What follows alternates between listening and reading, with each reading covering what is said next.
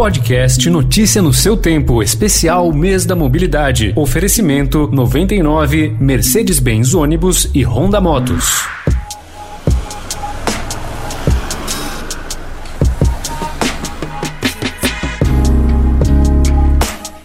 Ao longo de setembro, apresentamos inúmeros temas com o objetivo de promover reflexões sobre os meios pelos quais nos deslocamos Neste último episódio do especial Mês da Mobilidade, a proposta é tentar entender como será o futuro dessa área tão fundamental na vida de cada um de nós. E agora com um fator determinante a ser considerado: a pandemia do novo coronavírus. Mas antes de pensar sobre como será a mobilidade no mundo pós-Covid-19, é preciso observar como ela era antes do surgimento da doença. Para fazer essa análise, convidamos o engenheiro e mestre em transportes pela Escola Politécnica da USP, Sérgio Eisenberg, e partimos do exemplo de São Paulo, a maior cidade do país. Antes da pandemia, a mobilidade por transporte público de massa nas grandes metrópoles se baseava na lógica da concentração das pessoas. As pessoas eram recolhidas nas periferias e chegavam a terminais onde eram concentradas em ônibus nos corredores, ou em vagões de metrô ou trens da CPTM. E isto eh, numa concentração que chegava a 10 pessoas por metro quadrado de pé. Algo que era demorado, envolvia baldeações, trocas de veículos, esperas. A viagem podia demorar uma hora e meia a duas horas para ir trabalhar e outro tanto para voltar para casa de noite, quando não mais. Era um sistema cruel, era um sistema caro, onde além do custo da passagem, cada passageiro pagava com horas de vida a ineficiência desse, sistema pouco racional, pelo tempo total de viagem. Com a chegada do novo coronavírus no Brasil, no final de fevereiro, o distanciamento social passou a ser adotado para frear o contágio. A Organização Mundial da Saúde recomendou caminhadas e uso de bicicleta como formas de deslocamento mais seguras. Empresas aderiram ao home office, modelo de trabalho que deve se perpetuar e impactar o transporte público, na opinião de Sérgio Eisenberg. Com a perda de passageiros, que vai ser intensa no sistema de transporte público de massa das metrópoles, o desafio que se apresenta é o seu equilíbrio financeiro.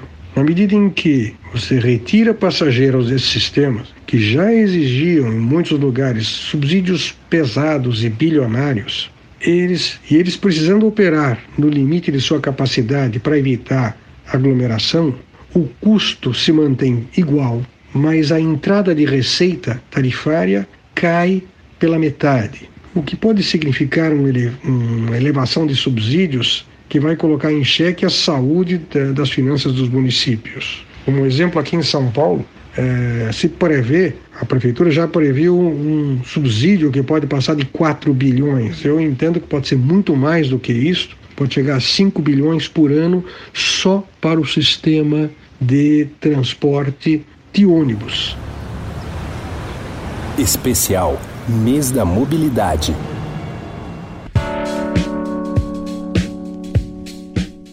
Diante da perspectiva de tamanho impacto financeiro, o desafio é tornar o sistema público sustentável e seguro do ponto de vista sanitário, já que ainda teremos de conviver com o coronavírus por algum tempo, e assim garantir a mobilidade das pessoas mais vulneráveis e que não têm outra alternativa. Então, a solução é aumentar subsídios para que a operação desse sistema continue e garante a possibilidade de vida e trabalho para as camadas mais eh, vulneráveis e pobres da população. Isto é fundamental. Agora, se deve também estabelecer outras alternativas inteligentes de transporte para essa população através de aplicativos eh, semelhantes aos dos veículos de carona programada que racionalizem os deslocamentos de casa para o trabalho sem passar por grandes centros de concentração.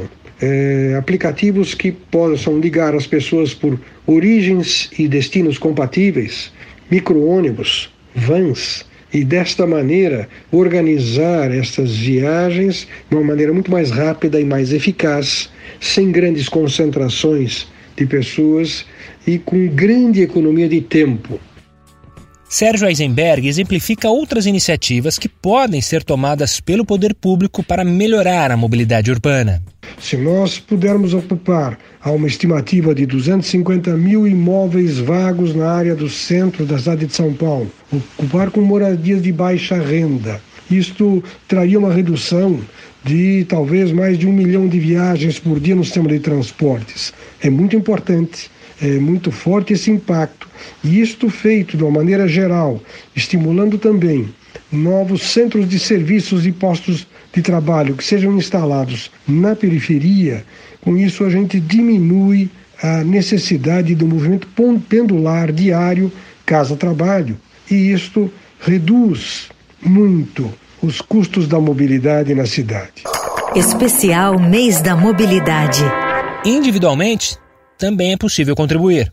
Cada pessoa, cada cidadão pode contribuir para a melhoria da mobilidade minimizando as suas viagens, fazendo compras por aplicativos, procurando fazer do teletrabalho uma rotina, estimulando isso, aceitando isto como parte da nova realidade eh, e fazendo uso de meios de transportes não poluentes, do tipo bicicletas e assemelhados.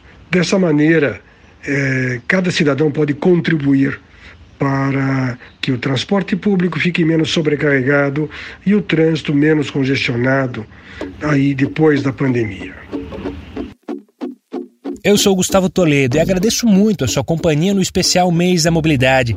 Os episódios tiveram produção de Adriana Simino, edição e apresentação minhas e da Alessandra Romano e finalização da Mônica Herculano e do Felipe Kozlovski. Continue nos acompanhando de segunda a sexta-feira com o resumo das notícias do jornal Estado de São Paulo e aos sábados com mais conteúdos sobre mobilidade.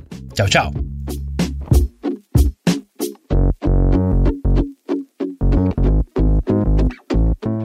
Podcast Notícia no seu tempo, especial Mês da Mobilidade, foi apresentado por 99, Mercedes-Benz Ônibus e Honda Motos.